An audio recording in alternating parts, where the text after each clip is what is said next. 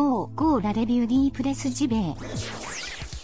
Toute l'actu du jeu vidéo chaque matin dans tes oreilles. C'est pas sexy choucroute ça? Y a pas mieux pour frétiller comme des petites truites. Comme des petites truites. La revue de presse JV. Maison de qualité depuis 2017. Et ouais. Et ouais. Et ouais. Plus stimulant que ton café et meilleur pour la santé.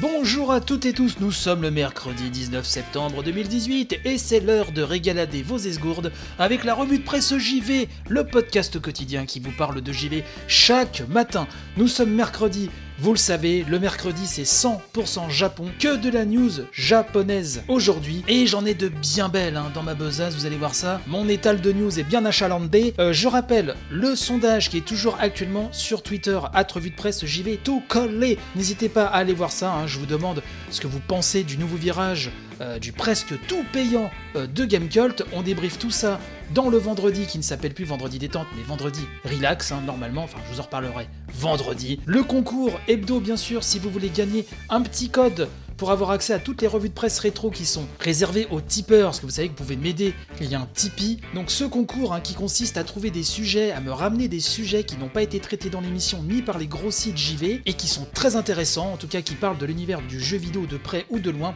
Je, je commence à avoir des propositions, donc ça c'est super chouette. Il y aura un gagnant qui sera annoncé en fin de semaine. Enfin n'hésitez pas à continuer à me faire ces propositions. Il y a un petit code à gratter, ça peut être sympa de découvrir les revues de presse rétro qui sont vraiment, je pense, hein, quelque chose d'assez euh, intéressant. Je dis ça en toute humilité, bien sûr. Bref, rentrons dans le vif du sujet avec les news japonaises. Allez, c'est parti.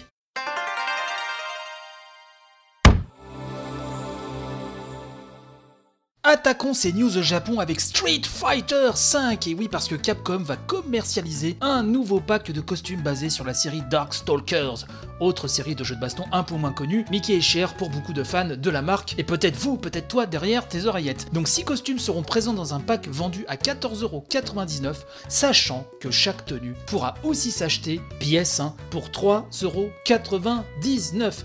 Même tarif hein, pour les costumes Halloween 2018 qui concernent Abigail qui lui devient un cyclope, Felk qui devient un Shinigami, Colin qui devient sorcière et Gail qui devient mort-vivant. Capcom a également annoncé que la Capcom Cup 2018 aura lieu cette année à la eSport Arena de Las Vegas en décembre prochain.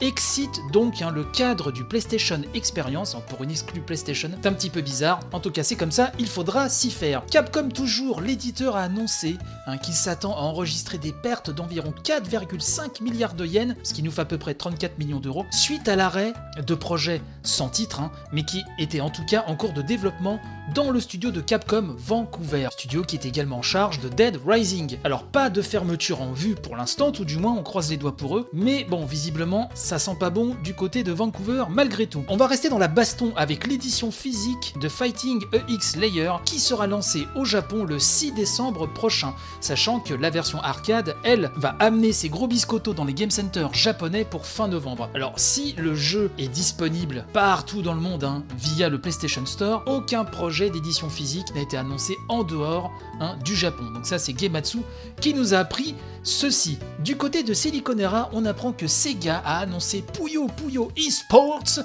pour le 25 octobre prochain, donc en terre nippone, hein, et les joueurs pourront télécharger ça sur PS4 et Switch pour 2000 yens, ce qui nous fait à peu près 15 euros environ.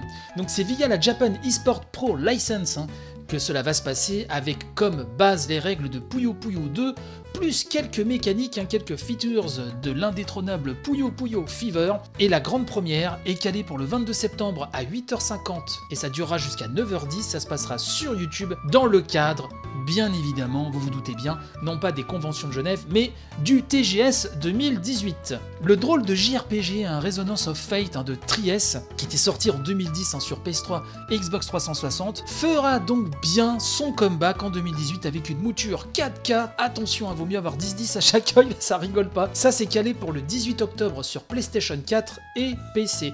Il faut savoir que Resonance of Fate appartient techniquement toujours à Sega. Mais Tries va éditer le jeu tout seul comme un grand, un jeu hein, qui, je le rappelle, panaché combat tactique, un humour bien nippon et aussi euh, un accent très particulier sur la relation entre les personnages. C'est un jeu vraiment assez particulier. Moi, je sais que la démo à l'époque m'avait laissé de marbre, mais total, sachant que Historiquement, j'aimais beaucoup ce que faisait Tri-Ace, mais bon, écoutez à voir, c'est peut-être l'occasion de redécouvrir ce jeu. Alors si certains d'entre vous ont adoré ce jeu à l'époque, hein, sur PS3 ou 360, n'hésitez pas à me faire part de votre avis sur l'incontournable compte Twitter de l'émission, at JV, tout collé ou sur le Discord. Tous les liens de toute façon sont dans la description de cette émission, vous le savez. Un jeu pour le coup qui avait été très très très très mal accueilli, c'est New Gundam Breaker, qui va donc arpenter la plateforme Steam avec ses grosses godasses de mecha, et ça c'est pour le 25 septembre prochain, donc c'est très bientôt, en incluant les mises à jour sorties sur PS4 jusqu'au patch 1.04 mal accueilli par les joueurs, mal accueilli par la presse. Euh, New Gundam Breaker, effectivement, se traite d'une répute assez nauséabonde. En tout cas, c'est ce que j'ai cru comprendre en allant fouiner un petit peu sur les internets. Mais bon, il arrive sur Steam, ce qui est une première, il me semble, hein, pour la licence. Donc bah, c'est toujours bon à prendre pour les collectionneurs de cette série. L'excellente compilation Sega Mega Drive Classics arrive sur Switch. Et oui, parce qu'elle était déjà sortie sur toutes les autres machines. D'ailleurs, je vous en avais parlé hein, euh, lors de la saison 1. C'est une excellente compilation. Alors ça euh, compile bien sûr plus de 50 titres issu de la fameuse 16 bits de Sega, avec pour la première fois, et ça je remets l'accent dessus, j'ai l'impression que tout le monde s'en fout et c'est un scandale, rien que d'y penser ça me fout des ulcères, mais c'est la première fois depuis des lustres que l'on retrouve le meilleur shinobi de la vie dans cette compile, à savoir la version Mega Drive de Shadow Dancer. Elle est dans cette compile, alors que dans les précédentes compiles Mega Drive, dont l'excellente qui était sortie sur 360 et PS3, il n'y était pas, c'était un scandale. Le petit truc un petit peu étonnant, euh, c'est que bien évidemment vous retrouvez les Sonic, mais il n'y a pas Sonic et Knuckles. Alors ça c'est un petit peu bizarre. Et il me semble aussi que Sonic 3 manque à l'appel. Alors comme ces deux épisodes Mega Drive que je n'aime pas trop, ça ne m'a pas trop gêné, voyez-vous. Euh, moi c'est Sonic en Forever. Mais bon, c'est une compile euh, indispensable si vous avez connu la Mega Drive ou si vous ne l'avez pas connu. Il y a énormément de jeux dedans qui tiennent encore la route en 2018. Pour l'histoire, avec un grand H, il faut avoir cette compilation. Pour rester sur Sonic, eh ben sachez que le tout premier épisode de Sonic accompagné du shoot de Technosoft Thunder Force 4 feront partie de la première fournée des Sega Edges sur Switch au Japon en tout cas.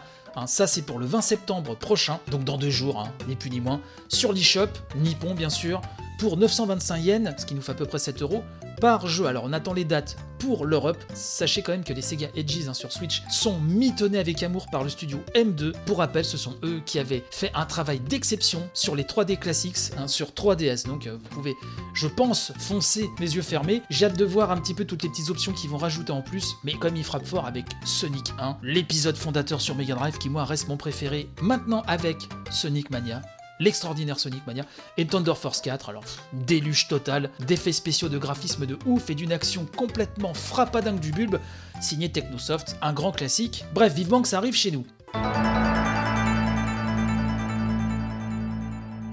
On va terminer ce 100% Japon avec Death Stranding, puisque jeuxvideo.com revient sur le casting japonais du jeu, du jeu tant attendu d'Hideo Kojima, et un casting, euh, d'après le site, hein, qui prend un air de Metal Gear solide. Alors jeuxvideo.com nous rappelle que le dimanche 23 septembre de 8h30 à 9h40 heure de Paris, Hideo Kojima se présentera tel le flamboyant créateur qu'il est sur la scène du Tokyo Game Show pour nous parler de Death Stranding en compagnie de plusieurs doubleurs japonais. Et donc euh, Kojima a dévoilé l'identité de ses acteurs. Donc on retrouvera Akio Otsuka qui a incarné Solid Snake, Solidus Snake, Naked Snake, All Snake et Venom Snake, bref, tout le clan Snake, hein, tout l'élevage, mais aussi Kiko Inoue qui a prêté sa voix à Rose, Sonny the Boss et Chico, ainsi que Satoshi Mikami, qui n'est ni plus ni moins qu'Oslot dans MGS5. Il y aura aussi Nana Mizuki, pas un, dans MGS5 également, et euh, parmi euh, les doubleurs présents, euh, JV.com nous rappelle que seul Kenjiro Tsuda ne semble pas avoir participé à la saga MGS. En tout cas, un bon gros casting et j'espère qu'on en connaîtra plus sur ce jeu que j'attends énormément. Vous le savez, je radote, mais voilà, Death Stranding,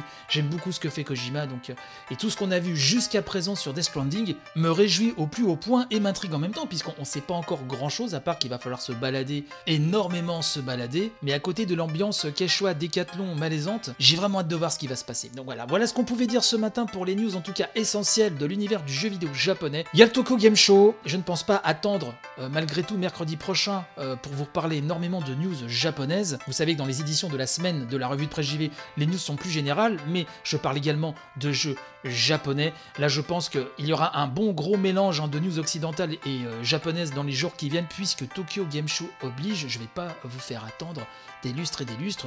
Lorsqu'un bon gros pavé, une bonne grosse news des familles sur un jeu japonais, même s'il n'est pas hyper populaire, est tombé. En tout cas, je vais faire ma petite cuisine, je vais essayer de faire ça bien, ne vous inquiétez pas. On va essayer de se débrouiller. Voilà. Alors c'est tombé au moment où je finalisais le montage euh, de l'émission, mais euh, Capcom a décidé, c'est Kotaku qui nous apprend ça, de fermer donc sa branche à Vancouver. Là, il y a une équipe qui va rester en place jusqu'au mois de janvier pour finaliser un petit peu les opérations, mais euh, Capcom Vancouver, donc c'est fini, et donc le studio ferme avec la perte d'emploi que l'on connaît. Donc bah, on pense fort à eux, on espère que ça va, pas trop mal se passer malgré tout, mais voilà, il me fallait vous en parler, puisque là, ça intervient vraiment au moment où je, finalisais le, mixage hein, et le montage de, l'émission.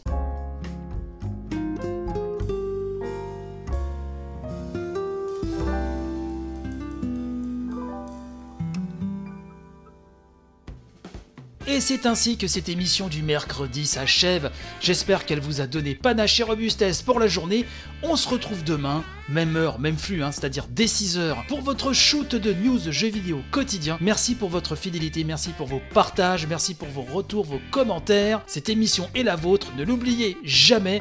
Quant à moi, donc, je vous dis bah, à demain. Vive le jeu vidéo, vive la France, vive le monde, vive l'amour, et à demain matin. Donc, allez, bye bye.